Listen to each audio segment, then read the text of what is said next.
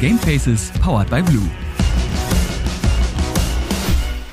Und damit herzlich willkommen zu Folge 39 von Gamefaces Powered by Blue, eurem neuen Lieblingspodcast zum Thema Gaming und allem, was irgendwie dazugehört. Und weil das Thema heute ein bisschen deeper ist, will ich gar nicht so viel über äh, ja, das ganze Vorgeplänke, was ich sonst so mache, reden.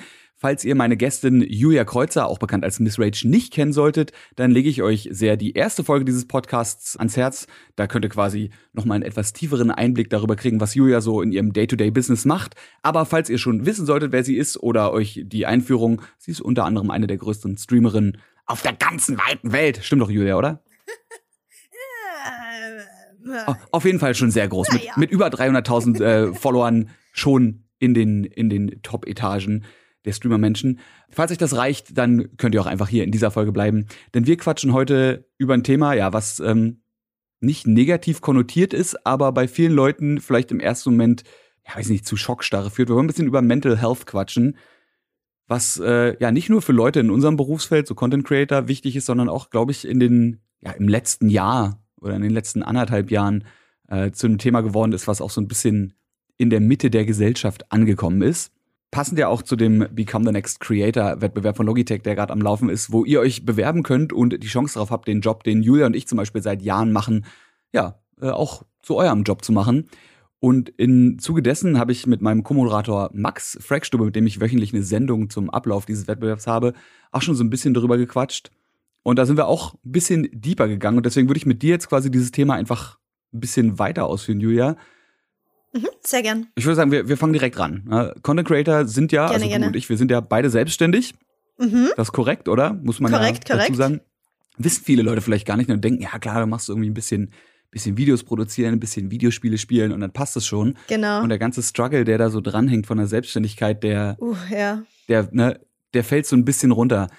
Glaubst du, dass du als Selbstständige, die aber auch einen Job macht, der mhm. ihr ja schon gefällt. Ich meine, es gibt ja auch, gut, selbstständig sein ist immer so ein Ding, man macht irgendwie, man ist ja selbstständig, wenn man einen Job machen will, für den man, für den man so ein bisschen brennt. Aber glaubst du, zumindest.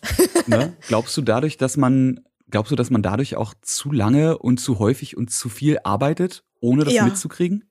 Hundertprozentig, hundertprozentig. Also ich will gar nicht drüber nachdenken, äh, wie viele Tage ich nicht gearbeitet habe in den letzten acht Jahren. viel zu viel zu wenige, die ich mir freigenommen habe. Ich glaube, das ist ganz normal. Ähm, vor allem, ich denke, in dem Bereich, in dem wir arbeiten, so wie du sagst, man ist zwar selbstständig, aber man man arbeitet entweder an Projekten, also von man man springt von Projekt zu Projekt und man will ja seine Community weiter entertainen und so weiter. Ähm, wenn man da sich dann einmal eine Woche frei nimmt oder sowas, dann bekommt man halt nicht so wie im normalen Job, man nimmt sich eine Woche frei oder zwei Wochen frei und die, die Arbeit peilt sich auf und dann, wenn man zurückkommt, arbeitet man es halt ab.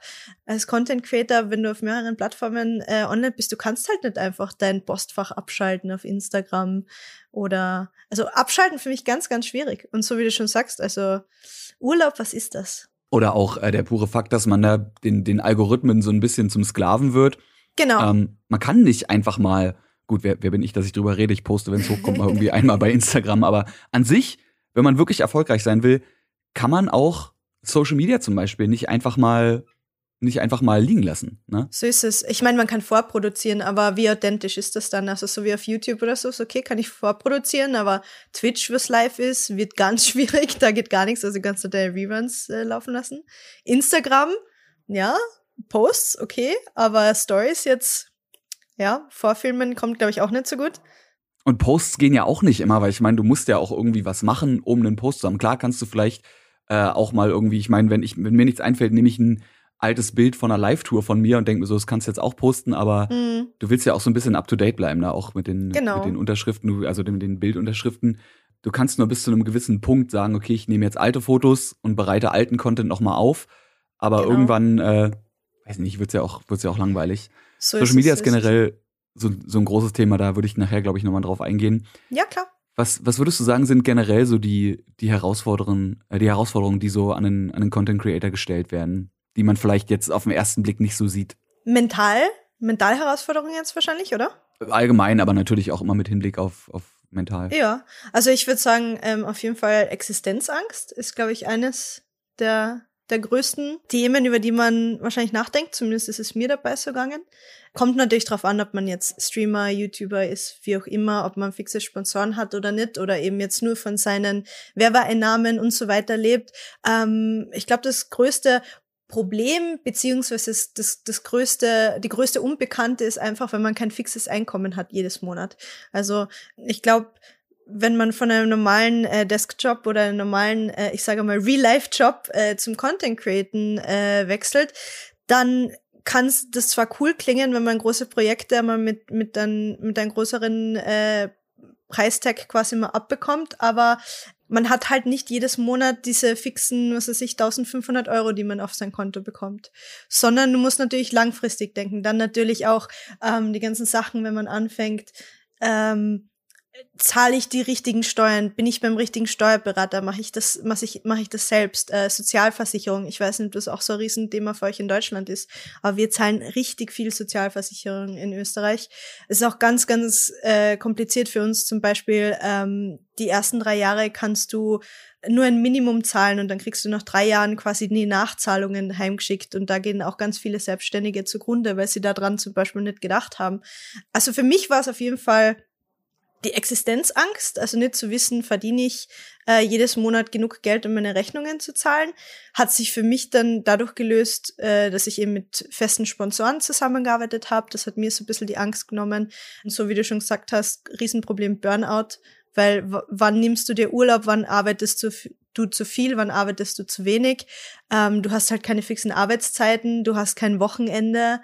Dann natürlich der ganze soziale Aspekt, was für äh, Teile deines Lebens präsentierst du im, im Internet, was davon teilst du, teilst du, wenn es dir gut geht, teilst du, wenn es dir schlecht geht, wenn es dir schlecht geht und du es nicht teilst, wie hart ist es für dich, dann nach außen hin irgendwie eine Rolle zu spielen und so zu tun, als würde es dir super gehen und so weiter und so fort. Also ich glaube, da gibt es ganz, ganz viele verschiedene Facetten dazu.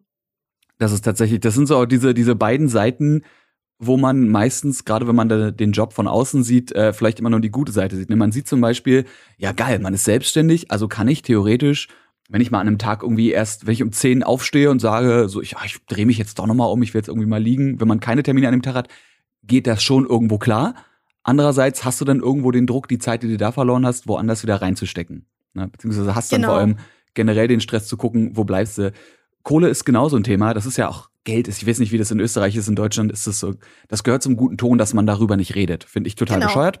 Ja. Sollte man drüber machen, auch, auch vor allem so, vor allem so unter Kollegen, ne, dass man ja, äh, auch in der in der Szene, wo niemand weiß, wie viel bin ich denn jetzt eigentlich wert, weil eigentlich das ist keiner das Schwierigste, so oder? Am Anfang. Ja, ich meine, es gibt wissen. so halbe Messwerte, es gibt so diese Tausender Kontaktpreise, an denen man ja. äh, sich langhangeln kann, aber das ist, also wie oft ich schon mit Kollegen geredet habe bei verschiedenen Jobs, so, hey, ich habe jetzt den und den Kunden, mach das und das und das, was denkst du, was da, ne, was da ein guter mhm. Preis für ist? Einer der Sätze ist dann immer, ja, womit fühlst du dich denn wohl? Aber äh, das ist halt auch eine, womit fühlt man sich wohl? Keine Ahnung. Und äh, diese, du hast es gerade eben schon gesagt, mit diesen großen Price Tags, ich hatte mit meiner Steuerberaterin, äh, Beraterin auch gut, mit einer Steuerberaterin die letzten Jahre auch immer so den Insider-Joke, äh, dass sie so nach drei Monaten mal nachfragt, ob alles okay ist. Man so gefühlt so über drei Monate kam dann mal gar nichts, aber dann kamen halt so richtig krasse, große Angebote, die halt auch wieder mhm. für ein halbes Jahr gereicht haben. So, und so, Herr Krüger, ich wollte nur mal nachfragen, sind Sie noch im Land? Alles gut bei Ihnen? Leben Sie noch? So nach dem Motto, so, ja, ja, nee, ich war, war, wenn keine Rechnungen zu stellen sind, dann was soll ich Ihnen dann schicken, ne? Mhm. So, dann probiert man ja auch nichts auszugeben in dem Monat. Das ist so ein, das ist so ein Thema Existenzangst auch, äh, kenne ich, kenne ich nur zu gut, würde mich. Oder blöde Frage, geht's dir zum Beispiel auch so? Du hast wahrscheinlich auch ein Firmenkonto, oder? Also ich habe auch ein Firmenkonto. Genau, also bei mir, ich habe ein Firmenkonto und ich habe ein privates Konto. Und geht's dir auch so, dass du, obwohl du Geld auf deinem Firmenkonto hast und du eigentlich weißt, okay, du hast davon schon deine Steuern und deine Sozialversicherung und alles gezahlt, hast du trotzdem diese Angst, von dem Konto was runterzunehmen, obwohl du weißt, das ist eigentlich dein Geld? Oder ja. geht's denn nur mir so? nee, ich pack, ich pack äh, von meinem Firmenkonto meistens immer nur so, so Sachen wie Miete ähm, und vielleicht Strom, wobei ich mir, ich, mhm. glaube, Strom zahle ich auch vom Firmenkonto sogar. Ja, so Sachen wie, wie Miete rüber, um eben so wenig wie möglich Geld auf meinem Privatkonto zu haben, weil ich dann mhm. nicht versucht bin, vom Privatkonto zu bezahlen. Genau. So, wenn ich irgendwas vom Firmenkonto bezahle, fühlt sich das für mich beschissener an, äh, als wenn ich mir jetzt was vom Privatkonto gönne. Weißt du, was ich meine? Mhm. Selbst wenn es eine Firmenausgabe ist, also selbst wenn es irgendwie ein neues Objektiv für eine Kamera oder sowas ist, Ja. wenn ich das vom Firmenkonto mache mit meiner Firmenkonto-Bankkarte, das ist ein anderes Gefühl, diese du musst Karte zu ziehen. Steuererklärerin, äh, einer Steuerberaterin auch immer die Rechnung schicken und so weiter. Dann hast du trotzdem so ein bisschen diese, dieses, äh, ich muss mich dafür rechtfertigen, warum ich das gekauft habe. Obwohl du es in Theorie natürlich nicht musst. Das ist ja deine Ausgabe, aber so in die Richtung meinst du das, oder? Ja, wobei das auch manchmal sehr lustig sein kann, weil man ja ne, in dem Job auch ein bisschen kreativ werden kann, weil ich meine, ich kann zum Beispiel, äh, kann der Otto Normalverbraucher nicht, ich kann ein Videospiel absetzen. Mir Genau, Spiel, genau. Für den seltenen. Fall, dass man sich mal, mal ein Spiel kaufen muss. Äh, in den meisten Fällen kriegt man es ja dann doch irgendwie zugeschickt, wenn man die Leute bei den Publishern kennt. Hm. Aber für den Fall, dass ich mir irgendwie auch ein altes Spiel zum Beispiel kaufe, ne? wenn ich sage, ich will jetzt mal ein, ein Retro-Spiel spielen und ich kaufe mir das für 20 Euro, dann äh, setze ich natürlich diese 20 Euro vor der Steuer ab. Das ist ja ein, Mhm. ist ja ein Arbeitsgerät. Genau. So muss man eben, muss man eben gucken, wie viel, wie viel ist davon Arbeit. Man kann sogar, habe ich äh, vorgestern gelernt, Kumpel von mir ist Filmkritiker und der kann theoretisch seinen Netflix-Account absetzen, Wirklich? aber, krass. aber nur, wenn auf diesem Netflix-Account ausschließlich ein Ja, einziger Benutzer drauf ist, Hm. äh, weil ansonsten würde es schwer werden herauszufinden, okay, wie viel dieses Netflix-Accounts ist denn jetzt für die Arbeit und wie viel ist fürs private Das Vergnügen. Private. Wäre bei ihm alleine schon schwer, weil wie willst du sagen, okay, welche Serie habe ich jetzt für die Arbeit geguckt, welche nicht? An sich, jede Serie, die er guckt, hilft ihm ja auch, andere Serien zu verstehen und Weiter. gibt ihm genau. selbst, Oder Vergleiche. selbst wenn er nicht eine Review zu Serie X macht, die Serie geguckt zu haben, gibt ihm ja Wissen, was ihm dann hilft, einen, besseren Text für eine andere Review zu schreiben. Also das ist so ein Genau. Komisches, so eine komische Grauzone irgendwie, wo man, ich glaube, das hängt dann davon ab, wie, wie gut deine Steuerberaterin oder dein Ja, es Steuerberater gibt, quasi es gibt ja Ende ist, ne? generell, es gibt ja generell so viele Grauzonen. Also, also ich, ich traue mich das zum Beispiel nicht, aber ich weiß, dass du zum Beispiel äh, als, als Influencer, wenn du jetzt Bilder machst, du könntest in Theorie die Kleidung, die du auf Bildern trägst und die du kaufst, zum Beispiel ja auch absch abschreiben, weil das ja im Prinzip für dich dann Berufskleidung ist. Also, weißt du, was ich meine? In, Mm, in ist halt die Sinne, Frage, ne, falls wie- du für Wie oft trägst du das Kleid dann danach noch? Genau, also alles so Sachen oder zum Beispiel Make-up, wenn als, als Frau jetzt zum Beispiel, wenn ich zum Beispiel sage, ich ich schminke mich jeden Tag am Stream oder sowas oder oder für meine Bilder oder was auch immer. Also es sind alles so Grauzonen. Also ich ich schreibe es persönlich jetzt me- mein Make-up nicht ab, aber ähm, ich weiß, dass es sehr sehr viele andere Influencer zum Beispiel machen, dass sie ihr ihr Gewand, ihr Make-up, also wirklich alles. Ähm, und da, boah, ich weiß nicht, auch wenn es im Prinzip ja äh, dazugehört, also kommt natürlich drauf an, muss man sich natürlich anschauen, äh, was für Unternehmen hat man angemeldet und so weiter. Also bitte mit dem Steuerberater abklären und nicht einfach nur die Julia hat das im Internet gesagt. Aber äh, gibt sehr, sehr viele Fälle, wo man das sogar machen kann. Also sehr, sehr Das- interessant. Sowieso, also dieses ganze Steuerthema ist schon so ein, so ein Ding für sich, wo man, wo ich auch jedem, äh, der damit anfängt, egal bei welchem kleinen Kackbetrag, checkt vorher nach, ob ihr Ja, irgendwie ja. in einem Steuerfreibetrag noch seid, ob ihr zahlen müsst oder äh, nicht. Es gibt genug lustige Geschichten, gerade auch aus der Anfangszeit von YouTube, von äh, YouTubern, die sich dann zum Beispiel von ihren ersten Gagen teure Autos gekauft haben, dann gemerkt haben, oh Moment mal, es gibt ja sowas wie das Finanzamt, dann die teuren Autos wieder verkaufen mussten, natürlich äh, mit dem Negativgewinn und äh, ja, dann zum Teil nicht mal mehr ihre Miete bezahlen konnten und dann im Büro ihrer äh, damaligen YouTube-Netzwerke schlafen mussten. Na, also, so wie du sagst, ich, ich sage auch wirklich jeden, der, der irgendwie auf mich zukommt, du Julia, kannst du mir irgendeine Auskunft geben? Oder wie machst denn du das? Das kann man pauschal für niemand sagen, das weißt du eh auch selbst. Also Ich sage immer jeden, bitte geht's zu einem Steuerberater. Die meisten Steuerberater machen sowieso ein einstündiges Gespräch gratis vorab. Und das, das empfehle ich wirklich jedem. Weil, so wie du schon gesagt hast, der Freibetrag ist in Deutschland und Österreich anders. Dann kommt es natürlich drauf an, bist du versichert, bist du nicht versichert, arbeitest du noch Vollzeit, Teilzeit, wie viel machst du im ganzen Jahr und so weiter. Also da, das ist wirklich das Schlimmste, glaube ich, was man machen kann, dass man zu einem, zu einem Creator hingeht und sagt, du, kannst du mir bitte Steuer, steuerliche Beratung anbieten? Mhm. Also, ja. Kann ich machen, würde ich aber selber auch nicht annehmen. Und das ist ja nur, das ist ja nur ein Teil, ne? Also diese ganzen, diese ganzen finanziellen und äh, rein rechtlichen Nummern, KSK zum Beispiel übrigens, äh, Künstlersozialkasse kann ich Leuten aus Deutschland nur empfehlen. Ich bin da auch angemeldet. Als ja, unter anderem, weil ich auch viele Jobs natürlich als Moderator mache. Die helfen dann zumindest ein bisschen mit den Ausgaben, was die Versicherung angeht, weil die den Arbeitgeberanteil so ein bisschen übernehmen. Aber das mal nur nebenbei. Wie gesagt, das war jetzt der finanzielle Aspekt, aber es gibt ja noch so viel mehr, was einen fertig machen kann. Findest du aber generell, dass das Thema mentale Gesundheit online so ein bisschen stigmatisiert wird oder kriegst du da eher positives Feedback für? positiv mittlerweile. Also ich muss sagen, ich habe, äh, also jetzt nur von mir privat zu sprechen, ich habe schon sehr, sehr lang seit meinen Teenagerjahren eigentlich schon viele Probleme mit Mental Health gehabt. Also ich habe, also ich bin depressiv gewesen, sehr, sehr lange. Mit 16 oder 17 bin ich, glaube ich, diagnostiziert worden oder 18, weiß jetzt gar nicht mehr. Und Anxiety halt auch. Ähm, und von dem her war ich in dem Thema schon sehr, sehr früh drinnen. Und was ich sagen kann mittlerweile, für die Leute, es nicht wissen, ich werde dieses Monat 31, also schon einige Jahre her. Und ich muss sagen, mittlerweile fühle ich mich sehr, sehr wohl über das Thema zu sprechen. Ähm, weil ich kann mich erinnern, wo ich noch jünger war und wo ich das erste Mal zu einem Psychologen gegangen bin, das war halt so eher so, ah, oh, sag das ja nicht in der Schule, dass du zum Psychologen gehst, weil die glauben dann, du bist verrückt so in die Richtung.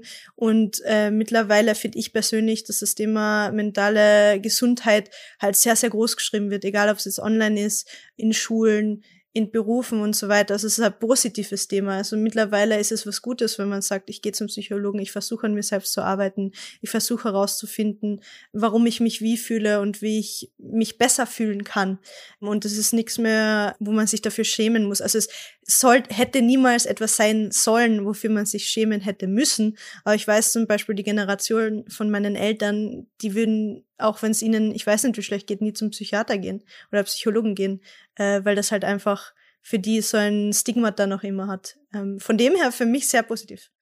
Es ist irgendwie auch so ein Zeichen von Schwäche.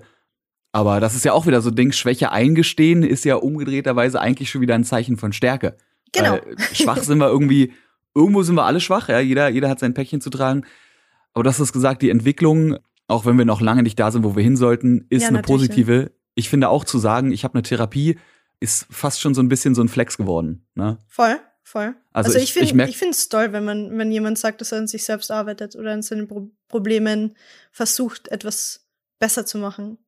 Also ich merke das äh, bei mir gerade. Ich bin lustigerweise zu diesem Zeitpunkt seit drei Wochen, glaube ich, oder vier Wochen äh, in Therapie habe mhm. mich letztes Jahr um einen Platz beworben, das hat ein bisschen länger gedauert. Da gibt's auch, ne, für die Leute, muss man jetzt einfach mal so offen drüber reden, für die Leute, die sagen, ey, yo, ich habe auch irgendwie Probleme oder ich habe irgendwas, wo ich nicht checke, warum ich mich wie verhalte. In Deutschland, ich weiß jetzt nicht, wie es komplett in Deutschland, ich kann jetzt nur aus meinen Erfahrungen sprechen, in Berlin ist es relativ easy, ihr braucht auch nicht Privatpatient sein, ihr braucht auch nicht Tausende von Euro da reinbuttern. Die meisten Krankenkassen oder viele Krankenkassen übernehmen das. Man muss sich dann, äh, zum Beispiel in meinem Fall, ich habe mich über so ein Institut beworben, da geht man dann mhm. so zu Vorgesprächen, da wird dann erstmal geguckt, braucht man eine Therapie, dann wird geguckt, was für eine Therapie wäre da die Idee. Es gibt ja so verschiedene Arten. Und dann kommt man tatsächlich zu sogenannten Probatik-Sitzungen mit seinen ja, potenziellen Therapeuten oder Therapeutinnen. Und nach fünf Sitzungen war es, glaube ich, bei mir, konnte ich mich entscheiden, yo, ist es das jetzt oder ist es das nicht? Und dann äh, füllst du ein, zwei Formulare aus und das war's. Also es ist tatsächlich eigentlich gar nicht mal, gar nicht mal so schwer. Ja, und ich merke halt, merke halt, wie es mir hilft, ne? Vor allem merke ich halt so, ich, ich spreche Sachen an, die mir vielleicht in dem Moment durch den Kopf gehen, weil ich natürlich, ne, ich bin jetzt drei Wochen dabei, ich bin noch nicht bei dem ganzen tiefen Kram angekommen, mal sehen, wie das dann wird. Hm. Aber man spricht halt Sachen an, die, die einem aktuell durch den Kopf liegen und äh, eine gute Therapeutin oder ein guter Therapeut kann von da eben Rückschlüsse führen auf die tiefen Themen und dich eben so easy dahin leiten. Und äh, was ich, ich habe mich ja auch ein bisschen belesen dazu vorher auch schon, ich lese auch eine, eine Menge Bücher in die Richtung. Was ich das Coole an der Therapie finde, ist, äh, zumindest in meinem Fall, das ist ja so eine, so eine mhm. Selbsthilfe. Also es ist ja eigentlich nur jemand, der da sitzt und dir zuhört und du redest und der ab und zu mal gut getimt mhm oder aha genau. oder ja, erzählen Sie da mal noch ein bisschen mehr sagt und du dann aber selber auf die, auf die äh, ja, Ergebnisse kommst. Also du selber quasi dann sagst, vielleicht liegt es ja daran oder vielleicht könnte das ja so und eventuell sollte ich mal probieren, das so und so zu machen oder so und so zu sehen. und das ist halt das Geile daran. Weil dir, ich glaube, von außen kann dir jeder sagen, yo, wie wär's denn, wenn du mal ein bisschen mehr lächelst ja. oder so. Oder das ist doch gar nicht so schlimm. Hilft halt nicht, ne? Das ist halt äh, toxische Positivity. Muss man irgendwie selber drauf kommen. Genau, genau. Und ich, ich Genau, und ich muss auch dazu sagen, ähm, also ich weiß nicht, ob ich das kurz einwerfen darf. Du darfst gesagt, alles ich bin einwerfen. wirklich schon seit ich bin wirklich schon seit vielen Jahren ähm, in Therapie gewesen, habe dazwischen dann auch wieder aufgehört und so weiter.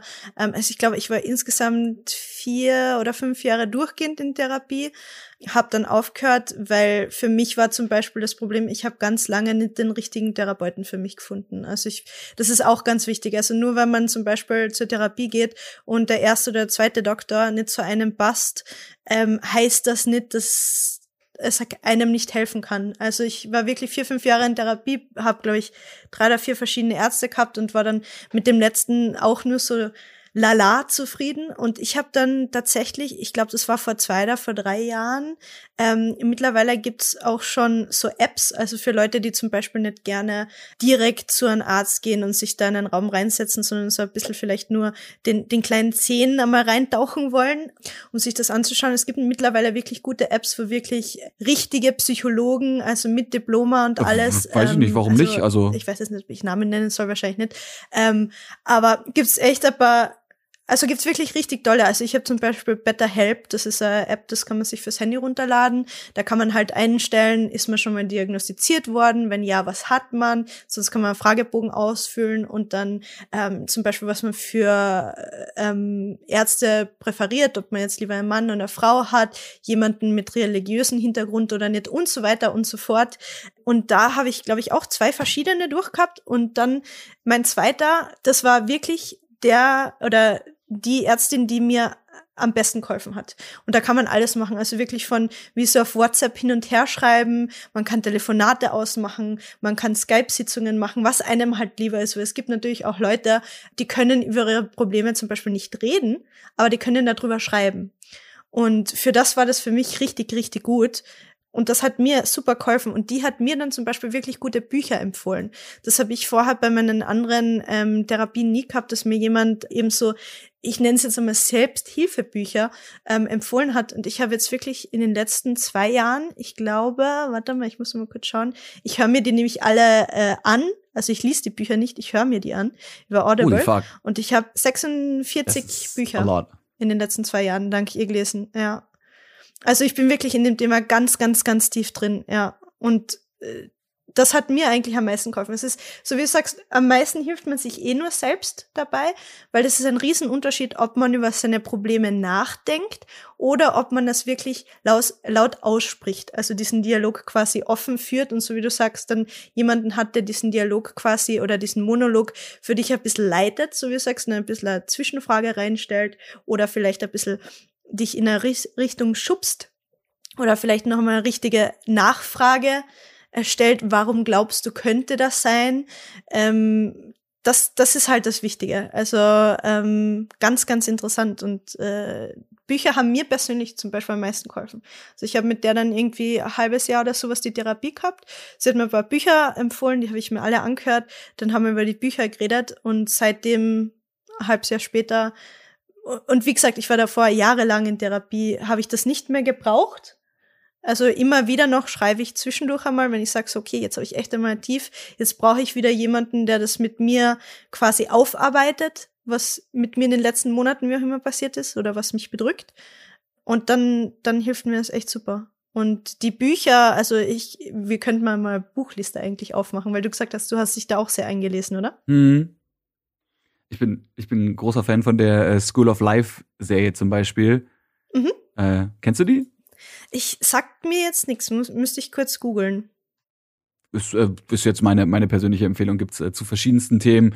Und da sind auch so ein paar, ja, paar gesellschaftliche äh, Einblicke drin, wo man versteht, also das ist natürlich äh, Shotgun-Prinzip grob geschossen, trifft nicht auf die einzelne Person zu, aber trifft mhm. jeden so ein bisschen, wo man einfach unter anderem vielleicht mal so den ein oder anderen Einblick kriegt, warum viele Menschen vielleicht in bestimmten Situationen bestimmt reagieren, wo man dann äh, sich selbst auch mal wiedererkennt. Du hast am Anfang auch gesagt, auch so ein Ding, äh, das habe ich auch schon öfter gelesen, dass Leute sagen, ja, ich habe schon probiert, aber Therapie ist nicht für mich. Äh, weiter probieren. Und das andere, was auch passieren kann, ist natürlich, äh, als ich zum Beispiel bei meiner ersten Therapeutin war, nach den fünf Sitzungen meinte sie, und wollen Sie das jetzt machen? Und ich war mir echt unsicher, weil ich mhm. mich bei mhm. der nicht wohlgefühlt habe. Das hat sich super angefühlt, mal mit jemandem zu reden. Mhm. Aber ne, dann direkt sozusagen so, oh, jetzt, jetzt habe ich wen, der hört mir zu, das muss ich jetzt nehmen. Nee, muss man nicht. Man kann komplett, ohne dass man irgendwie einen, einen Vermerk in seiner Akte kriegt, so ist besonders wählerisch oder so, dann kann man auch sagen, yo, nee, this, genau. this ain't it, Chief, ja. Genau. Next time und, vielleicht. Und so wie du gesagt hast, du hast auch gerade ganz, ganz schön gesagt, was mir halt wirklich sehr geholfen hat, ist nicht nur, ähm, dir sagt jemand, ja, okay, du verhältst dich aus diesem Grund so und so, sondern einfach mal wirklich für sich selbst. Das habe ich halt durch Bücher. Ich habe ganz, ganz viele Bücher über über so menschliches Verhalten und warum, also was für Kindheitstraumas und so. Also Kindheitstrauma klingt jetzt richtig schlimm. Also es muss wirklich ich weiß gar nicht. Es können ja auch kleine Sachen sein, aber die genau, sind trotzdem traumatisierend. Genau, das ist egal, ob man jetzt zum Beispiel eine overprotective Mama hat oder einen sehr strengen Papa. Das ist, das, es muss wirklich jetzt nichts. Trauma klingt immer so schlimm, aber wirklich Sachen, die man als Kind erlebt hat oder wie man aufgewachsen ist, kann ganz, ganz arge Auswirkungen auf einen als Erwachsenen haben, ohne dass man ähm, sich selbst darüber im Klaren ist, woher das eigentlich kommt. Und das hat mir ganz, ganz viel äh, geholfen, wirklich rauszufinden, okay, warum fühle ich mich oder warum reagiere ich ins, in bestimmten Stresssituationen oder was weiß ich für Momenten in bestimmten, in einer bestimmten Art und Weise. Aber auch, ähm, so wie du sagst, das ist halt Shotgun-Prinzip, wenn du so Bücher liest. Du liest dann natürlich auch Sachen, die auf dich persönlich nicht zutreffen, aber wo du dann zum Beispiel sagst, okay, du hast den Kumpel, den Freund, äh, Bruder, Schwester, was auch immer, der in dieses andere Pattern quasi reinfällt und dann wirst du quasi zum, zum Analysten und siehst, ah, okay, vielleicht ist mein Freund oder mein Kumpel in dem Moment jetzt so, grand, so, so, so wütend auf mich, deshalb weil ich das nachgelesen habe, weil der, keine Ahnung, als Kind strenge Mama gehabt hat oder so. Und deshalb reagiert er in der äh, Situation ein bisschen gereizter oder was auch immer. Also einfach nachzuvollziehen und zu realisieren, dass einfach jeder Mensch seine eigenen äh, quasi Pakete mit sich rumträgt und seine eigene Vergangenheit hat und deshalb in gewissen Situationen in bestimmten Weisen reagiert, ist einfach so extrem hilfreich für mich. Also Finde ich auch, dass so vor allem die Augen geöffnet auch, auch zu wissen, dass halt eigentlich jeder Mensch irgendwo irgendwas hat. Es muss nicht mal groß sein, aber irgendwie, irgendwo sind wir alle. Irgendwo sind wir alle kaputt. Manche mehr, genau. manche weniger. was aber auch so ein bisschen, ja, vielleicht auch zu Toleranz führt, weil angenommen zum Beispiel, du hast Freunde in deinem Bekanntenkreis, die eine, eine Eigenart haben, äh, die dir furchtbar auf den Sack geht. Zu verstehen, warum die so ist, macht die Eigenart nicht weniger nervig, aber es ist halt, ja, es, es hilft halt, eine generelle Toleranz aufzubauen. Das glaube ich, was, was gesellschaftlich äh, ja, geopolitisch und vor allem auch global wichtig ist. Jetzt wird's jetzt wird's ganz äh, ganz ich wollte gerade eh so sagen, aber nee, das ist das ist abwertend. Nee, jetzt wird's einfach ganz ganz grob auf einmal, aber so das Thema Toleranz ist eh was, was glaube ich äh, allen hm. irgendwie gut tun könnte, weil dadurch würden eine ganze Menge Konflikte, glaube ich, gar nicht erst entstehen oder zumindest zumindest schneller gelöst werden. Stimme ich dir voll und ganz zu, ja. Zum Thema äh, ja, jemanden haben, mit dem man spricht, bei Leuten, die so Content cre createn, auch Streamer und Streamerinnen, würdest mhm. du sagen, die sind häufig alleine, weil man eben auch schon so viel Zeit vom Stream verbringt? Ich meine, wenn du, wenn du acht Stunden streamst am Tag und mhm. hast dann noch ein bisschen Vor- und ein bisschen Nachbereitung, ja, weiß ich nicht, ist das, ist das was, wo Leute, die vielleicht auch keinen festen Partner haben, häufig alleine sind, was sich dann vielleicht eben auch aufs Gebiet auswirken könnte? Eventuell, also ja, ja, doch, glaub schon. Also ich muss sagen, ich also ich kann jetzt nur von mir persönlich äh, sprechen. Für mich ist es zum Beispiel auch so, wenn ich sage, du hast schon schön gesagt, man muss vor dem Stream oder vor der Arbeit, vor dem Projekt sich vorbereiten, dann die, was weiß ich, acht Stunden Arbeit und danach dann noch einmal Debrief, wie auch immer. Man hat danach dann auch einfach oft keine Lust mehr, noch einmal mit Leuten in, äh, Gespräche einzugehen, weil man gerade keine Ahnung wie viele Stunden damit verbracht hat, mit anderen Menschen äh, in Kontakt zu sein, auch wenn es jetzt nur über einen Stream zum Beispiel war. Also so geht's mir persönlich. Oft, also dass, dass die, sag, die soziale Batterie, die, die soziale Energiebatterie ist quasi einfach leer und man hat gar nicht mehr äh, ja gar nicht mehr die Kraft, obwohl man eigentlich seine Freunde gerne sehen würde. Genau. Meinst du, genau. dass die, die Chance dadurch besteht, dass gerade Leute eben die, also ich würde jetzt vor allem wirklich mal ums, ums Livestreaming mich mhm. rumbewegen, dass gerade Leute, die viel Livestreamen, also auch beruflich vor allem natürlich, mhm. dass die drohen zu vereinsamen, weil ich meine, natürlich, du hast auch die Leute, die dir zuschauen und irgendwie sind die auch da und irgendwie, das ist ja auch so ein Ding, dass dann Leute sagen, so, ja, das ist ein bisschen wie meine Familie mhm. und äh, das kann einem auch was geben aber so richtig da sind sie dann irgendwie doch nicht, weil man natürlich auch, ne, je mehr Zuschauer man hat, umso weniger spezifisch kann man über Probleme reden. Ich meine, wenn du mit mhm. deinen besten Freunden skypst, kannst du Klar. ist da schon schwer, weil man eben ne, digital unterwegs ist. Oder auch wenn man sich irgendwo auf einen Kaffee trifft hat, äh, trifft, hat man vielleicht auch nur einen begrenzten Zeitraum. Aber in einem Stream, wo es ja auch schon ein bisschen um Unterhaltung geht, ähm, auch wenn der Real Talk nicht zu vernachlässigen ist, ja, kann man halt nicht, ne? Also wenn ich zum Beispiel merke, so, oh, mir geht's heute nicht gut, denn ich adressiere das im Stream, aber ich kann dann, kann und will dann nicht zu tief gehen. Ja, weil ich will, ich will die Leute ja auch unterhalten. Also meine Idee beim Stream ist ja, dass ich Leute vielleicht auch so ein bisschen aus ihrem Trott raushole, aber vielleicht auf Kosten meiner Energie. Dass ich sage so, ich mache für euch jetzt hier Content, damit ihr, wenn ihr gerade einen Scheißtag habt, vielleicht jetzt wenigstens irgendwie ein bisschen euch mal ablenken könnt oder mal ein bisschen gute Laune kriegt. Da will ich euch jetzt nicht mit meinem Scheiß auch noch beladen. Mit dem deal ich dann woanders. Ja. Na, glaube ich schon. Also ich, ich glaube, es ist schwierig, äh, auf jeden Fall. Also, ähm, so wie du sagst, man hat halt eine gewisse soziale ähm, Interaktion natürlich am Stream. Ist, also ich will jetzt nicht sagen, dass die Leute am Stream nicht deine Freunde sind, also hundertprozentig. Also ich habe ganz, ganz viele Leute, ähm, die ich durch den Stream jahrelang kenne, die wirklich meine Freunde sind und die auch täglich auf meinem Stream sind. Ähm, aber es ist trotzdem so, dass du natürlich auch Interaktionen im Stream hast mit Leuten, die nicht jeden Tag da sind. Das können anstrengende Konversationen sein, das könnten Diskussionen sein, äh, kann natürlich auch was Positives sein. Aber so wie, wie ich schon gesagt habe, also nach meinem Stream ist es meistens so, dass ich dann erst einmal ein bisschen mehr Ruhe haben möchte und nicht unbedingt jetzt dann gleich vom, vom Stream gleich äh, Freundin treffen zum Café und dann drei Stunden weiter schnacken. Also das muss nicht jeden Tag so sein. Äh, glaube ich, dass es jedem so geht? Äh, wahrscheinlich nicht. Ich glaube, das ist ein sehr großes äh, sehr große Frage der Persönlichkeit. Also ich glaube schon, dass es ein paar Leute gibt, die einfach solche Social Unicorns sind, die einfach von, von dem einen Happy Place in den nächsten Happy Place springen und mir geht's auch so, manchmal habe ich danach noch Bock, keine Ahnung, mit Freunden grillen zu gehen oder an den See oder was weiß ich was, wenn da mal gerade kein Corona natürlich ist. Mhm. Aber ja, prinzipiell glaube ich schon, dass wenn man sehr viel Content createt, äh, vor allem im Streaming, dass das oft sehr einsam sein kann hinter den Kulissen, ja. Äh, du hast einen guten Bogen direkt gespannt, natürlich zu Corona, äh, zu Covid, was jetzt äh, im letzten Jahr natürlich schon großer Bestandteil, klingt fast positiv, aber ein großer Einschnitt ins, ins Leben war und natürlich auch mit dem Job so ein bisschen was gemacht hat. Hast du das Gefühl, dass du mehr Druck hast zu performen, weil jetzt vielleicht auch mehr Leute merken, ey, yo, ich könnte auch Content machen, die sich quasi ausprobieren, vielleicht äh, in ihrer, in ihrer Freizeit, die sie jetzt haben.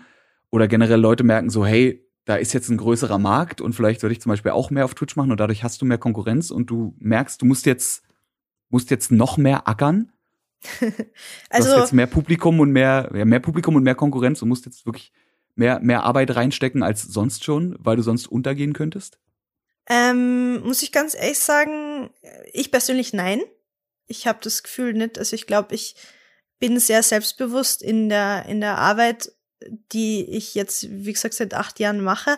Äh, prinzipiell ja. Also ich glaube, es ist gerade für, ähm, wenn man jetzt neu anfängt, glaube ich, ist sehr schwer. Ähm, so wie du sagst, es ist, es ist einfach so eine riesen Variety von Leuten. Haben wir, glaube ich, eh im ersten Podcast schon einmal kurz drüber gesprochen, mhm. wie viele Leute einfach schon richtig geilen Content machen. Also egal von richtig kleiner Creator zu riesen Creator. Also da ist oft die, die Qualität äh, krass. Ähm, für mich persönlich, klar, es sind jetzt wieder neue Leute. Ich finde es aber eher positiv. Also ähm, generell, wenn neue Leute reinkommen äh, und, und Content kreieren, egal ob es eine neue Plattform ist, sowas wie, wie TikTok zum Beispiel, oder ähm, neue Streamer aus dem Boden sprießen, ich sehe das eher als Inspiration. Also ich, ich schaue mir immer wieder gerne Leute an, die äh, von heute auf morgen auf einmal anfangen zu wachsen wie, wie wahnsinnig äh, weil du einfach an, an frischen Wind kriegst. Du siehst, boah, ja, okay, der macht jetzt etwas in der Richtung oder die macht jetzt was in der Richtung, an die habe ich noch gar nicht gedacht. Finde ich richtig, richtig cool. Also ich denke, in der, in unserer Szene, da gibt's kein, oh, ich, ich stehle jetzt die Zuschauer von jemanden anderen. Also, oder, oder wir sind Konkurrenz. Also ich sehe das eher, dass man äh, Kollege ist als als Konkurrent. Also in Theorie natürlich. Also jeder will natürlich sein, sein Geld machen und jeder möchte natürlich äh, Zuschauer haben. Aber ich glaube, da muss, muss kein Neid sein. Also ich sehe es eher als, als Ansporn und als kreative Vielfalt, wo man sich ganz, ganz viele neue Ideen ähm, äh, raussuchen kann. Oder beziehungsweise einfach coole Sachen, coole neue Ideen sehen kann. Ich weiß nicht, wie das du das siehst, aber. Ja, das ist, glaube ich, auch was, was einen zwingt, so ein bisschen, sich darauf zu besinnen, was man eigentlich machen wollte. Weil ich meine, wenn man den Job machen will, klar, es gibt auch Leute, die wollen berühmt und Influencer werden, weil es cool, berühmt zu sein und Geld zu haben. So, ja, aber genau. ich meine, äh, die, nicht die richtig krassen Superstars, aber der Großteil der wirklich erfolgreichen Leute machen das auch, weil sie, habe ich am Anfang schon gesagt, dafür brennen. Und jetzt ist die Frage, willst du nur bekannt sein und auf deinem Level bleiben, weil es einfach, weil du ein Monopol hast, weil es halt einfach niemand anderen gibt? Oder willst du da bleiben, weil die Leute auch sich bewusst entscheiden, selbst wenn es eben mehr Auswahl gibt, und die gibt es ja jetzt wie nie zuvor, hm. sagen, yo, ich habe die Auswahl zwischen zehn verschiedenen Leuten, aber die Julia, ja, die Miss Rage, die äh, macht von diesen zehn Leuten mit den geilsten Content und deswegen gehe ich halt zu Julia und nicht, ja, ich muss halt Miss Rage gucken, weil, weil läuft halt nichts anderes. Ne? genau. Na, Im Fernsehen damals. Ja, na, auf jeden Fall. Also ähm, ich muss sagen, ich habe das auch sehr über mich selbst gelernt. Also ich habe das auf jeden Fall gehabt, dass ich einmal ein, zwei, drei Jährchen einfach nur auf dem, auf meinen Hintern gesessen bin und das gemacht habe, was ich jeden, jeden Tag gemacht habe, so in die Richtung, weil es hat in der Vergangenheit funktioniert, warum soll es jetzt nicht mehr funktionieren? Also ich habe vor allem dieses Jahr wirklich sehr, sehr angefangen, auch wieder ganz viel Content von anderen Menschen zu konsumieren. Ich weiß nicht, wie es dir dabei geht, aber ähm, ich habe das eine Zeit lang wirklich aus den Augen verloren und habe mich wirklich so sehr auf das, was ich mache, konzentriert und nicht mehr geschaut, okay, was gibt's denn noch so auf dem Markt? Was gibt's denn noch so für coole Leute? Was gibt's denn Neues? Ich habe mich nicht weiterentwickelt, ich habe nicht andere Sachen ausprobiert. Ähm, ich bin mittlerweile wirklich ins Variety Streaming und und und versuche einfach ganz viele neue lustige Sachen am Stream aus und seitdem macht mir Streamen auch wieder viel viel mehr Spaß und auch wieder um äh, über Mental Health wieder zurückzukommen. Das hat mir so sehr geholfen, mich wirklich ein bisschen umzuschauen, was passiert um mich herum, was für eine Vielfalt gibt es, was gibt's für coole Sachen und Projekte und äh, warum sollte ich die Sachen nicht auch selbst aus ausprobieren, aber vielleicht dem Ganzen meinen eigenen Spin zu äh, versetzen. Also, ich weiß nicht, geht's dir da gleich? Oder? weiß ich äh, genau, was du meinst. Ich hatte das, ich hatte letztes Jahr vor allem so einen so einen richtig krassen äh, Downer. Gut, letztes Jahr war für mich, wie gesagt, eh ein bisschen anstrengender. Hence auch bin jetzt in Therapie. Aber ich habe letztes Jahr zum Beispiel auch gemerkt, dass ich an manchen Tagen einfach super viel vor YouTube gehangen habe und Videos geguckt habe und dachte mir im ersten Moment so, oh, jetzt hängst du hier und jetzt machst du nicht und jetzt, jetzt guckst du YouTube. Bis mir aufgefallen ist, dass ich mich aber nicht einfach mit irgendwelchem Kram bescheiden lasse, sondern dass ich mir halt ähm, Content angeguckt habe von ein paar Kanälen, die ich mir, die ich mir heute, also so Game Makers Toolkit, weiß ich nicht, ob du den kennst, das mhm. ist halt ein, ein Game Designer, der, ähm, für die, die es nicht wissen, der bestimmte Mechaniken zum Beispiel tiefergehend erklärt und so diesen gut recherchierten Content den, den feiere ich total. Und das ist halt auch sowas, was ich auch gerne mal wieder machen würde, wo ich aber einfach die Motivation nicht hatte.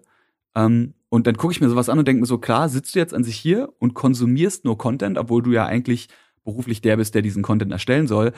Aber um sich davon einfach inspirieren zu lassen, und das muss jetzt nicht mal inhaltlich sein, um zu gucken, oh, was macht Person XY, könnte ich ja auch mal machen mit meinem eigenen Spin, sondern einfach zu sehen, jo, sowas geht, den Content kann man in gut machen, vielleicht könnte ich sowas auch machen. Ähm, also nicht im Sinne von diesen Content könnte ich auch machen, sondern vielleicht kann ich auch guten Content, was auch immer dieser gute Content sein mag, äh, auch wieder machen. Vielleicht kann ich mich aufraffeln, wenn ich sehe, so das wird auch mhm. geguckt, das kommt auch an bei den Leuten. Weißt du, was ich meine? Ja, voll. Also äh, ist bei mir genau das gleiche gewesen. Ich glaube, man, das, die Gefahr ist, wenn man so einen Job wie wir machen, über viele, viele Jahre macht, man wird halt einfach dieses, gleich wie in einer Beziehung.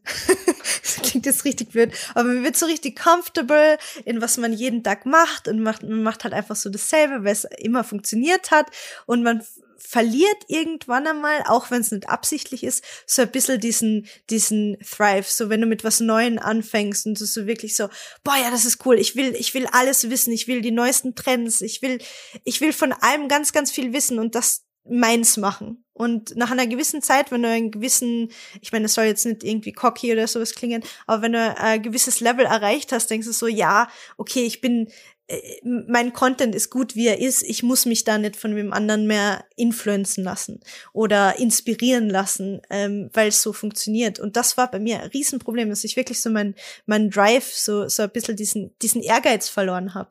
Einfach sich, sich wirklich weiterzuentwickeln. Und da hat mir das dann mit Mental Health auch wieder geholfen, wo ich gesagt habe, okay, ich lerne ganz viel über, über mich selbst, über meine Psyche. Warum äh, will ich oder warum bin ich in diesen, in dieser Comfortzone aus der ich nicht mehr raus will. Und sobald ich angefangen habe, wirklich aus dieser Komfortzone wieder rauszugehen, auch wenn es nur ganz kleine Schritte waren, mir ist es sofort besser gegangen. Und dann, wenn du dann natürlich noch Erfolgserlebnisse hast, das ist natürlich das Schönste. Also. Du machst den Job ja auch schon seit über acht Jahren ähm, mhm. und bist ja wirklich auf den, auf den unterschiedlichsten Plattformen unterwegs. Würdest du sagen, dass sich der Umgang so unter Kollegen und auch innerhalb oder mit der Community verändert hat in den Jahren? Ja, auf jeden Fall, auf jeden Fall. Aber da kann ich auch von mir selbst reden. Also, ähm, wo ich Ach, angefangen habe.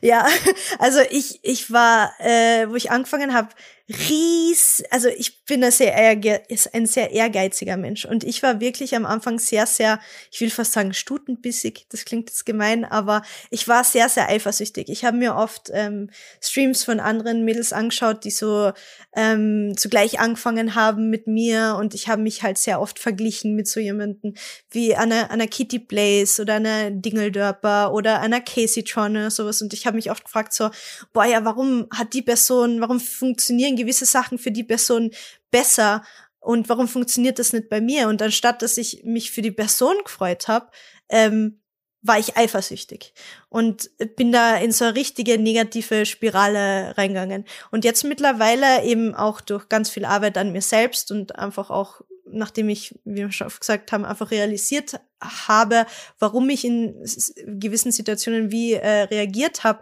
Mittlerweile bin ich wirklich so, wenn ich andere sehe, die Erfolg haben, ich kann mich wirklich für diese Leute freuen. Ich kann wirklich sagen, boah, Kitty Place, das ist so eine Bauerfrau, das ist eine richtige äh, Businesswoman, die macht nicht nur Streaming, die macht so viel Sachen behind the scenes und die hat das alles verdient, weil die so hart an den Sachen arbeitet. Und ähm, oft hat man so richtig diese Scheuklappen oben, oder ich habe das zumindest gehabt in der Vergangenheit, dass man das Ganze rundherum nicht sieht und warum gewisse Leute ähm, erfolgreich sind, weil die einfach die Arbeit dahinter reinstecken.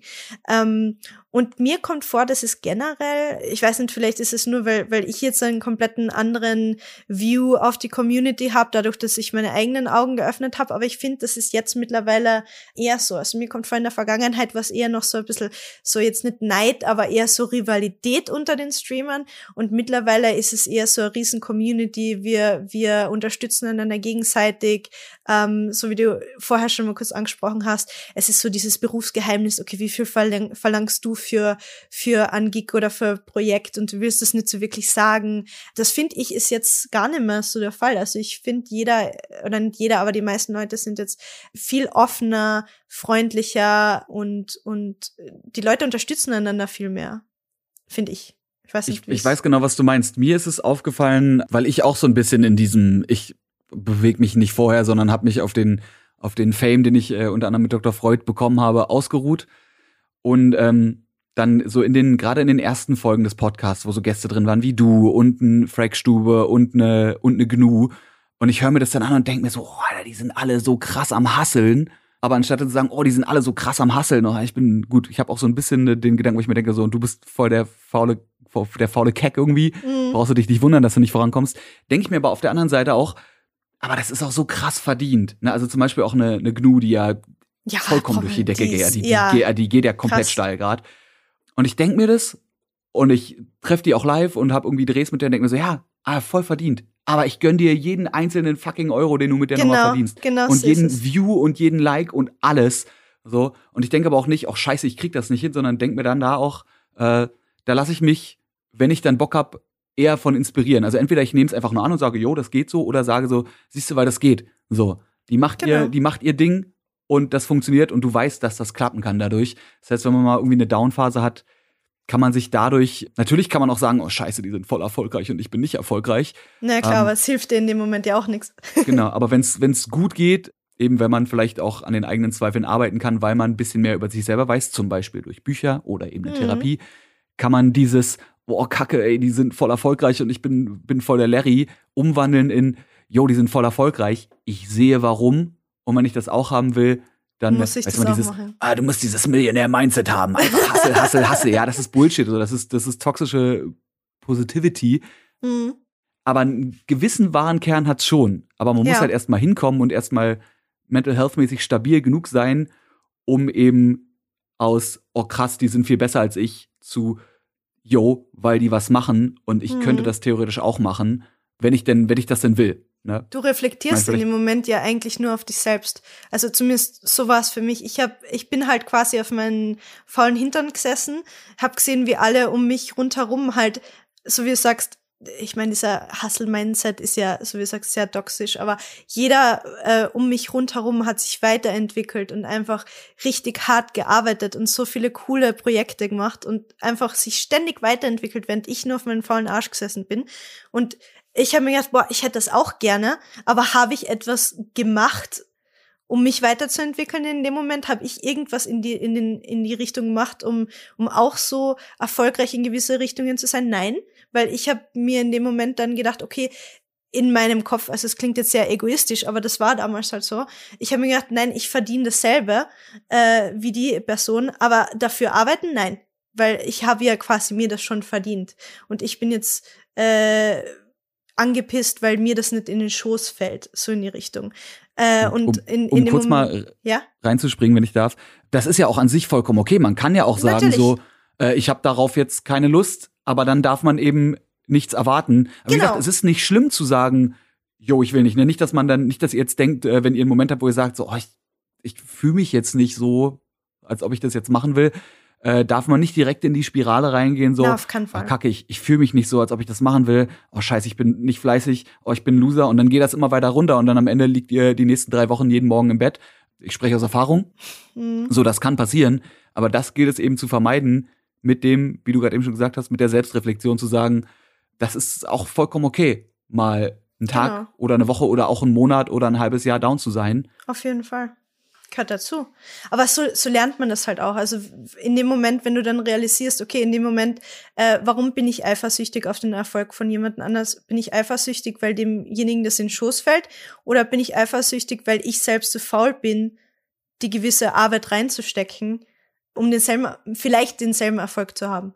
Also, und sobald man das oder sobald ich das dann einmal realisiert habe, das ist eigentlich nur, ähm, ich selbst bin, die auf mich selbst äh, grantig oder auf Deutsch, so- also in Österreich sagen wir grantig. Also ich war auf mich schon, selbst glaube. äh, sauer war, äh, dass ich faul bin und ich habe meinen Hintern einfach nicht hochbekommen und diese Wut habe ich auf andere Leute reflektiert. Also und sobald ich das äh, wirklich einmal verstanden habe, es ist wie so, wie so ein äh, Knopf geht auf. Also ähm, ich weiß nicht, was in Deutschland aussieht. Wie so eine Erleuchtung, ne? ja, genau, Erleuchtung so, oh scheiße, eigentlich wa waren die anderen Leute nie das Problem, sondern ich war immer das Problem.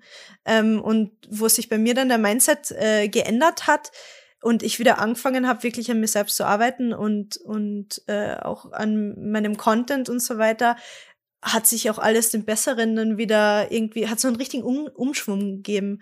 Und äh, ich glaube, das kann jeden so gehen. Aber so wie du sagst, es gehört halt auch dazu. Ähm, ich habe das, ich habe eine richtig schöne Quote in meinem Buch gelesen. Wenn, also es wird sich niemand an einen äh, flachen Rollercoaster anstellen. Also das Leben soll ja wie eine Achterbahn sein. Es soll ja auf und ab gehen. Es wird sich ja niemand anstellen, wenn ein Rollercoaster quasi nur geradeaus gehen wird. Ähm, Und auch so wenn ist der es nur hochgeht, nicht. genau, genau so ist es. Und ähm, ja, also die, äh, auf Deutsch funktioniert die Quote jetzt nicht so doll, aber ich muss Die Ups und. Downs. Genau, genau. ich, ich, glaube, ich glaube, alle, ja. die das hören, wissen schon, was damit gemeint ist. Ja, Ich muss auch gerade dran denken, so das ist auch so eine dieses so so diese Plattitüden, diese blöden Sprüche, wie so jeder ist seines eigenen Glückes Schmied.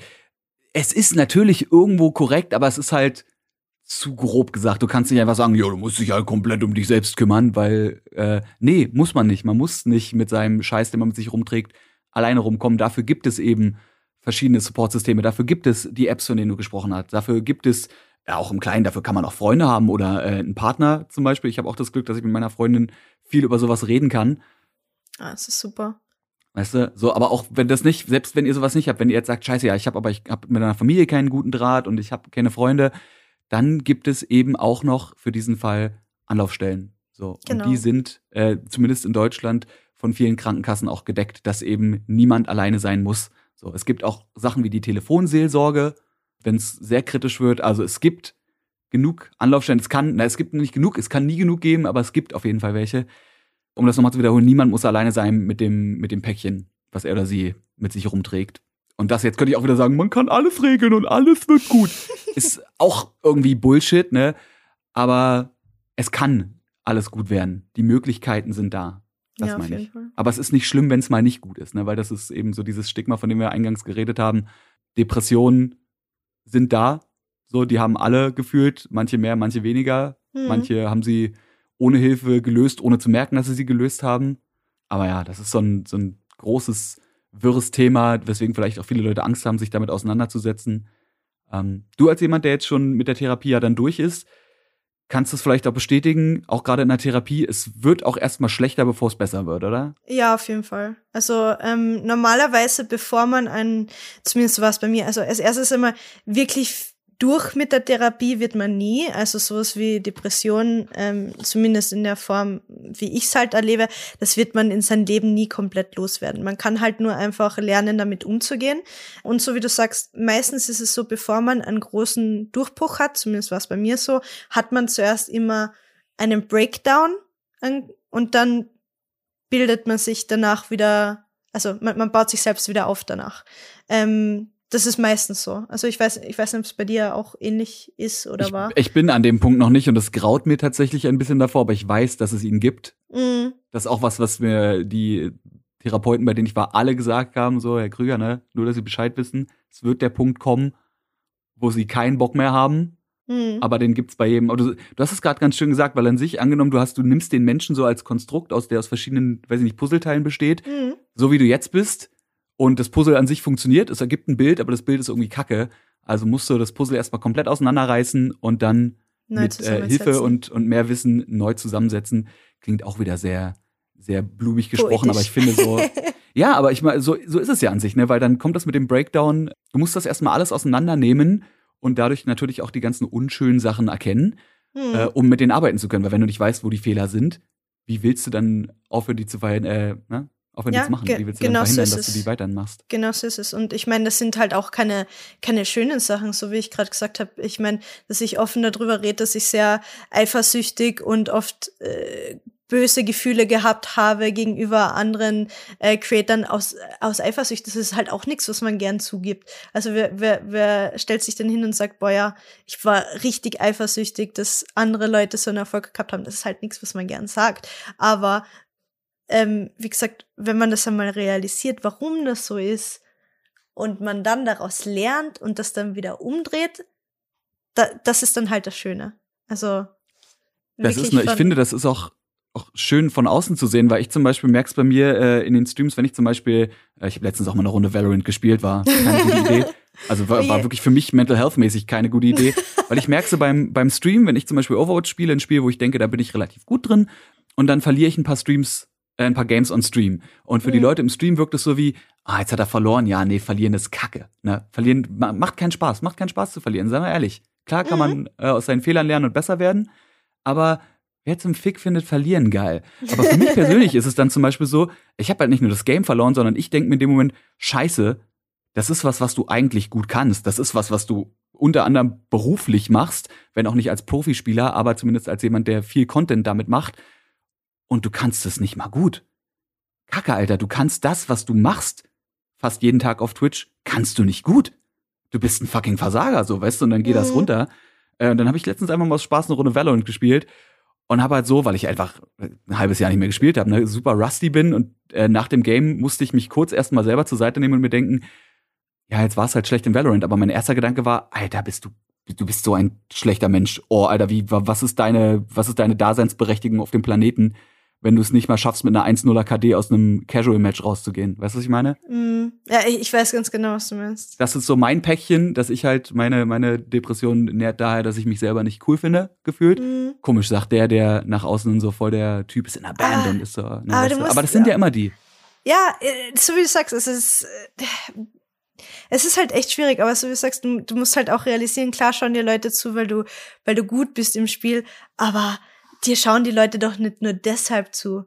Also wenn sie sich jemanden anschauen wollen, der halt nur äh, keine Ahnung, Headclicks, dann schauen sie sich halt dann Shroud an oder sowas, weißt du, ich meine? Oder, oder an profi genau, das ist, so. Aber sowas muss man sich dann eben erstmal bewusst werden, so. Und äh, genau. äh, wenn man nicht die Tools hat, die ich zum Beispiel jetzt über die Therapie und über die Bücher kriege, was mhm. macht denn ein Mensch, der genau die gleichen Gedanken hat wie ich, aber nicht damit umgehen kann? Ne? Der ja. versinkt halt in der Spirale und hat dann irgendwann, äh, wenn es richtig schlimm wird, ein Problem. So. Ja. Ja, auf jeden Fall. Aber ich halt finde es so, super das cool, halt so dass du. Sein, ne? Finde ich cool, dass du den Schritt auch gemacht hast und dir wirklich Hilfe suchst, weil das ist, so wie du sagst, es ist halt trotzdem, glaube ich, für viele Leute immer noch eine gewisse ähm, äh, Scheue da, ähm, trotzdem den, den, den, großen Schritt zu wagen und zu sagen, so, okay, ich gehe jetzt zur Therapie, ich, ich hole mir Ist ja Hilfe. auch ein Commitment, ne? Ja, auf jeden Fall. Auf jeden also Fall. Also ich, ich äh, bei mir zum Beispiel, äh, ich habe 200 Stunden jetzt erstmal bekommen. Das ist so der Standard, den man in Deutschland kriegt. Das kann man dann auch verlängern mhm. äh, auf, glaube ich, 300 insgesamt. Und ich gehe dreimal die Woche eine Stunde dahin, beziehungsweise 50 Minuten sind die Sitzungen. Mhm. Jetzt könnt ihr mal überlegen, warum mein Streamplan so aussieht, wie mein Streamplan aussieht. Aber das ist ein, das ist ein Commitment. Gerade für jemanden, der ja eigentlich dadurch, dass er selbstständig ist, sagt, jo, ich kann mir eigentlich alles legen, wie ich will. Und jetzt habe ich halt drei feste Termine in der Woche die ich wahrnehmen muss. So. Mhm. Und ich will nicht wissen, wie es ist, wenn ich an einem Punkt bin, wo ich merke, so ich habe keinen Bock mehr auf nichts und dann trotzdem da hingehen muss. Ne? Ja. Also, aber kannst stolz aber auf dich sein, halt so. dass, das, dass du das durchziehst. Also. Ach, du, da wird mein, mein eigener Podcast hier auch noch gleichzeitig zu meiner, zu meiner eigenen Seitentherapie. Na, aber wirklich, das sind halt so einfach so Sachen, die muss man sich halt auch selbst vor Augen halten. Also, das ist nicht selbstverständlich, dass man erstens einmal sagt, okay, ich habe ein Problem, ich erkenne ein Problem. Ich weiß, dass es nicht einfach sein wird, aber ich setze mich da jetzt ran und ich versuche da durchzuarbeiten. So wie du sagst, du hast schon die Warnungen gekriegt, dass es da äh, äh, oder schwierige Zeiten geben wird, an denen es dir nicht so gut geht und wo, so wie du schon gesagt hast, ähm, auch keinen Bock haben wirst, hinzugehen aber die ist es bewusst und trotzdem gehst du da dreimal die Woche hin und trotzdem versuchst du da rundherum den Streamplan zu schedulen und deine Podcasts und so weiter und so fort. Also das ist wahrscheinlich schon mehr als der der Otto normal Mensch von der Straße Hansi äh, jemals in seinem ganzen Leben machen wird für sich selbst, weil du musst ja auch das dir so vor Augen halten, dass du das für dich selbst machst und für für niemanden anders. Und so so wie ich dich einschätze, du bist halt glaube ich, nicht der Person, die äh, sehr egoistisch oder sowas ist. Und dann wirklich zu sagen, so, ich nehme jetzt dreimal die Woche eine Stunde Zeit, wo ich an mir selbst für mich arbeite, das ist ein Riesenschritt. Finde ich persönlich. Irgendwas kreischt gerade bei mir im Hintergrund. Sorry. Äh, Sorry, ich, ich sitze hier und lächle gerade die ganze Zeit und dann wurde es gerade still. Ich hoffe, es ist, ich hoffe, es ist irgendwas aus Final Fantasy 15, was meine Freundin gerade nebenbei grindet. Ansonsten muss ich mal kurz gucken, ob alle meine Nachbarn noch am Leben sind. Aber ja, du sagst es, das ist halt ne, das ist vor allem was, was man für sich selber macht. Hast du eigentlich so Tipps, die natürlich auch nicht auf alle anwendbar sind, aber hast du so Tipps für so schlechte Tage? Also was machst du, wenn du merkst, so heute ist heute ist kein kein guter Tag? Also für mich ist es oft einfach, dass ich mich über, also ich habe halt viel Anxiety, also ich, ich mache mir sehr viel Gedanken über Sachen und diese Worst-Case-Szenarios. Ähm, und ich versuche mir gewisse Zeitlimits zu setzen.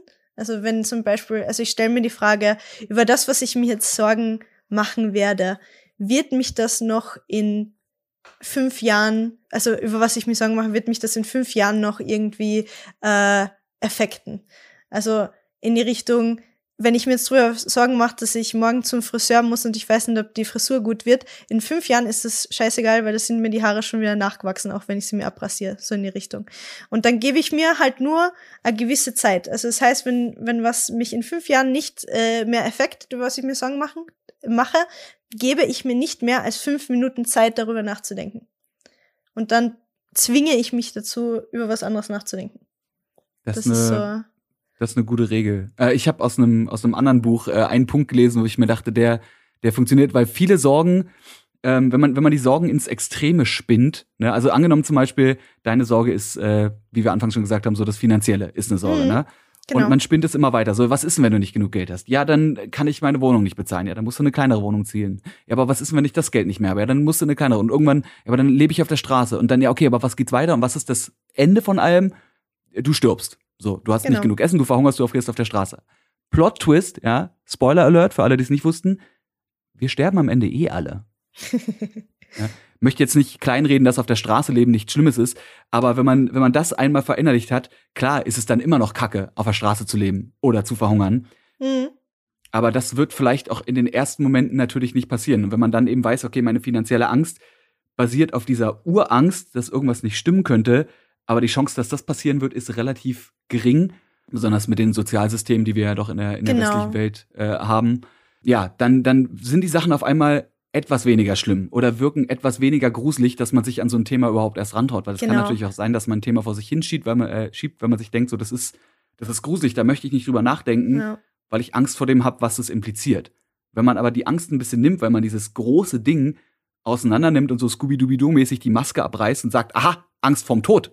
Du warst es also, kann man an die Sachen vielleicht ein bisschen näher rangehen. Das ist noch so ein sehr, sehr ja, grober Tipp. Ähm, aber ich glaube, da muss auch jeder Mensch für sich selber rausfinden. Ja, auf jeden Fall. Hat ja auch jeder seine, jeder hat eine andere Art von Depression zum Beispiel oder eine andere, äh, eine andere Art von Anxiety oder generell von psychischen genau. Problemen. Ne? Was genau. wir sagen, ist keinerlei psychische Beratung, wie wir auch keine Finanzberater sind. Sucht euch bei beiden bitte professionelle Hilfe. genau, keine Psychologen, keine Steuerberater. Genau so ist Aber das ist, äh, ja, ich glaube, das ist so der, das, das Gros, was man dazu sagen kann. Man könnte jetzt noch über Social Media reden. Äh, ich weiß nicht, ob wir noch ganz kurz den, den Ausflug dahin machen würden. Wie sehr denkst du, dass Social Media dem Ganzen hilft oder nicht hilft? Es ist auf jede Person, äh, kommt auf jede Person drauf an. Weil du weißt selbst, es gibt Leute, die teilen alles aus ihrem Leben. Es gibt Leute, die die zeigen nur ihre sogenannten Highlight Reels, also nur die positiven, tollen Sachen auf Social Media. Es kommt, glaube ich, auf jede Person drauf an, wie viel zeigst du was für Sachen zeigst du. Ich glaube, wenn du, wenn du dich darauf limitierst und wirklich nur die positiven Aspekte aus deinem Leben zeigst, auf Social Media, kann sehr, sehr, sehr schwierig sein. Men mental für Leute. Wenn du sagst, keine Ahnung, du willst nach außen hin happy wirken, während es währenddem es dir eigentlich scheiße geht. Also, das ist etwas, was ich persönlich nie könnte oder machen wollte, nach außen hin einfach so diese Fassade aufrechtzuerhalten, weißt du, ich meine? Das heißt also, wenn du quasi weißt, du musst Social Media bedienen, als jemand, der eben ne, quasi als Content mhm. Creatorin mhm. ja den, den, schon irgendwo den Drang hat, aktuell zu bleiben, wenn man zumindest äh, den Lebensstandard beibehalten will, den man hat oder sogar mhm. wachsen will. Das heißt, du guckst also, wenn du einen schlechten Tag hast, dass du entweder einen, einen mediocre Post machst, der jetzt nicht suggeriert, so ey, bei mir ist alles total geil, oder dass du vielleicht sogar das Thema Mental Health in dem Moment ansprichst. Genau, also ich, ich persönlich, wie ich es äh, handhabe, ich bin immer sehr, sehr offen über die Sachen. Also ich poste eigentlich äh, relativ viel über mein Mental Health, darüber, also wo ich dann zum Beispiel in Online-Therapie gegangen bin, habe ich drüber gesprochen. Äh, ich teile meine, meine Bücher, zum Beispiel bei Instagram, ich habe so eine richtige kleine Buch-Community schon fast, wo wir uns gegenseitig so Mental Health, äh, Self-Help-Books äh, und so weiter gegenseitig empfehlen. Und ich sag auch auf meinem Stream, also auch wenn ich jetzt sage, ich habe einen richtig scheiß Tag, wo es mir richtig schlecht geht, dann nehme ich mir lieber den Tag frei und, und mach was anderes, als dass ich sage, ich teile jetzt meine schlechte Energie am Stream. Also muss ich ganz ehrlich sagen, ich weiß nicht, ob es dir dabei auch so geht, aber wenn ich jetzt einen scheiß Tag habe und mir es scheiße geht, dann weiß ich, dass der Stream auch nicht gut wird. Wenn ich mhm. da mit einer schlechten Laune raufgehe. Wenn ich aber hingegen sage, du, ich nehme mir den Tag lieber äh, frei und stattdessen edit ich ein YouTube-Video, wo es hintenrum nicht so äh, wichtig ist, wie meine Laune dabei ist, ähm, ist es besser, und ich habe am nächsten Tag dann einen relaxten, entspannten Stream, wo ich dann wieder in einer besseren Laune bin. Aber oder ganz nicht, wichtig, äh, weil du gerade meintest, so ja, wenn ich wenn ich einen schlechten Tag habe, dann äh, streame ich nicht, sondern dann arbeite ich was anderes. So. Das aber auch genau. schon wieder, ne? Merkst, merkst du selber so. Ja. Warum nicht, warum nicht mal einen Tag frei nehmen? Ja, weil die Mentalität sagt, work, work, work, work, work. Ähm, und das genau. eben auch so ein Ding. Klar, natürlich irgendwo muss man up to date bleiben, aber wenn dafür die äh, eigene mentale und dann vielleicht, wenn es richtig übel läuft, auch tatsächlich physische Gesundheit drunter leidet, ist vielleicht der ein oder andere Tag, wo man doch einfach mal bis zwölf im Bett bleibt, sich mhm. äh, einen Kübel Ben Jerry's reinschöffelt und äh, vielleicht einfach mal eine Serie auf Netflix binscht. Ist auch okay. Ist in der Long Run, ja, ja ist eine gute Investition. Ich kann auch nur von mir selbst sprechen, aber zum Beispiel, ich habe das Problem, dass ich nie nichts machen kann. Und das habe ich auch erst gelernt durch Therapie, da bin ich erst drauf gekommen, warum ich die ganze Zeit irgendwie arbeite. Wenn ich sage, ich streame nicht, dann schneide ich ein Video. Wenn ich äh, kein Video schneide, dann mache ich das Haus sauber. Wenn ich das Haus nicht sauber mache, dann arbeite ich im Garten. Also ich muss immer was zu tun haben. Und das machen zum Beispiel manche Leute, um zum Beispiel nicht in diese Gedankenskreisel reinzufallen. Also du, du quasi stürzt dich um Arbeit, äh, in, in Arbeit, um nicht darüber nachzudenken, was dich eigentlich äh, traurig macht, zum Beispiel. Also es gibt's auch. Und äh, da würde dann auch helfen, dass man sich die Sachen aktiv anguckt, weil äh, ne, Sachen, die man sich anguckt, sind meist dann in dem Moment sofort weniger gruselig. Genau. Ähm, und dann richtig. kann man auch mal mit seinen Gedanken allein sein und vielleicht abends auch irgendwann mal einschlafen, ohne drüber nachzudenken. Also irgendwie bei mir ist zum Beispiel immer, wenn ich abends ins Bett gehe, ist ich, ich denke irgendwie immer an meinen Kontostand abends. Mhm. Ist immer so. Es ist, es ist immer so. Furchtbar. Aber da kommt man vielleicht auch irgendwann raus. Ähm, und kann dann vielleicht wirklich auch mal Zeit für sich haben. Man sagt, ich muss auch nichts machen, so man kann ja. jetzt auch mal. Ne? Ich, ich merke es bei meiner Freundin, die auch super viel arbeitet. weil sie halt eine, so, eine, so eine krasse Arbeitsethik hat und die für sich jetzt auch entdeckt, nee, man kann auch mal in der Mittagspause zwei Folgen von der Serie gucken. Oder eben auch mal ein neues Spiel wieder anfangen. Oder weißt du, was mir zum Beispiel auch noch hilft? Also es ist nur ein ganz kleiner Tipp. Das hat mir zum Beispiel ein Therapeut empfohlen. Ich habe die gleichen Probleme wie du. Ähm, dass wenn ich ins Bett gehe abends, wenn ich nichts mehr zu tun habe, wenn nur noch die einzige Aufgabe ist, einzuschlafen, dann fängst du an nachzudenken, gell? Und was mir hilft, er hat mir gesagt, äh, nimm dir ein Journal, also ein, ein kleines Buch, mhm. und bevor du ins Bett gehst, alles, was dir im Kopf rumschlägt, also so, was muss ich morgen machen, was ist noch so auf meiner To-Do-Liste, schreib das alles nieder. Also so für morgen To-Do-Liste, äh, Long-Term To-Do-Liste, wie auch immer. Also ich habe immer so wöchentlich allgemein und für morgen und ich schreibe mir das alles nieder, dann mache ich das Buch zu und dann lege ich mich hin und dann geht das für mich. Wenn ich mir das wirklich aus der Seele schreibe, dann kann ich einschlafen. Dann habe ich nachts Weil's die Ruhe. An sich abgehakt ist. Ich meine, du hast es nicht gemacht, aber es ist, es ist, es ist smart. Ich, meine Freundin macht das morgens immer, äh, dass sie Oder morgens so, nach dem genau. Aufstehen beim Frühstück quasi sich sich aufschreibt, was ihr, nicht mal eine Tagesplanung, sondern einfach so, was ihr in den Kopf kommt. Da sind natürlich auch Sachen drin, die man über den Tag machen muss. Vielleicht sollte ich abends mal zumindest mir ein paar Sachen aufschreiben. Versuch das einmal. Also mir hat das ein, ein Therapeut zum Beispiel gesagt, weil ich das auch gehabt habe. Ich habe mich dann abends so in diesen Thought Patterns verloren und du denkst dann, dann kommt so richtig so, oh, Kontostand, oh, ich brauche das nächste Projekt und gehst du vom einen ins andere. Das ist einfach komplett unproduktiv. Du machst ja, dich dadurch ja halt nur, Moment, ne? nein, eh nicht, weil du liegst im Bett und du willst schlafen und das hilft dir in dem Sinn dann gar nichts. Und in dem Moment, sobald du es aufs Papier bringst, hilft natürlich auch nicht jedem Menschen, ähm, hast du dich damit befasst und hast es niedergeschrieben und dann gibst du das Buch zur Seite und dann ist es okay. Also ja, du, du entkräftest die ganzen vielleicht. Sachen. Also du, du, genau. du, nimmst den Ängsten oder den Sorgen so ein bisschen äh, die, die Kraft, weil du sie eben manifestierst. Was auch wieder sowas, es klingt wie so ein Satz, den man schon tausendmal gehört hat, aber ich meine, irgendwo ist in diesen ganzen äh, ESO und diesen ganzen hippiesken Sprüchen, da ist immer auch was drin, was stimmt. Man muss halt nur gucken, wie man es für die eigene Persönlichkeit und fürs eigene Leben benutzt. Und genauso könnt ihr das auch genau, mit den Sachen machen, die wir jetzt in den letzten 70 Minuten übrigens besprochen haben. Äh, guckt, was ihr dafür für euch rausnehmen könnt. Wenn es gar nicht hilft, sucht euch Hilfe. Es gibt nicht genug, haben wir schon gesagt, aber es gibt Angebote. Äh, stay safe. Berlin wollte ich gerade sagen, genau. Und alle anderen äh, Städte natürlich auch. Und auch die Leute in Österreich. Oh, danke. Selbst, selbst, selbst sogar die. Ja, alle. Selbst, selbst die, die ganze Welt. Dankeschön. Jetzt wird jetzt wird's hippiesk. So, ähm, Julia, vielen Dank dafür. Ich sag jetzt danke, ich dass ich nochmal dabei jetzt, sein hab dürfen. Ja, nicht dafür. Danke, dass du äh, auch so offen geredet hast. Und jetzt kann gerne, ich tatsächlich gerne. mal froh sein und sagen, wir müssen jetzt leider Schluss machen, weil ich habe jetzt noch einen Call. Ja, jetzt wieder. Sonst immer so die Gäste so, ja, ich, ich würde gerne noch drei Stunden reden, aber ich habe jetzt noch ein Projekt und ich denke mir so, ah, okay, ich, dann mache ich einen Stream an. So, und jetzt, ja, jetzt habe ich mal einen Call danach. Freut mich. Perfekt. Supi, siehst du, äh, die Immer Energie nehme ich mit. Ihr nehmt, ihr nehmt auch Energie mit, Julia nimmt Energie mit, alle nehmen Energie mit. Geil. Danke Julia, vielen dir. Dank fürs Dabeisein. Vielleicht äh, führen wir das irgendwann nochmal weiter. Das ist ja ein Thema, was auf jeden Sehr Fall gern in den nächsten Jahren auch noch, glaube ich, auf, auf unseren äh, Plates rumschwimmen wird. Euch da draußen, äh, ja, stay strong, sucht euch Hilfe, wenn ihr sie braucht. Man kommt, irgendwie kommt man durch. Würde ich jetzt einfach mal so sagen. Klingt, klingt zu positiv, aber ich bin der Überzeugung, irgendwie geht's schon. 100 Prozent. Und äh, mit diesen, mit diesen super weisen Worten, vielen Dank fürs Zuhören. Wir hören uns nächste Woche wieder bei Game Faces, Folge Nummer 40. Tschüss.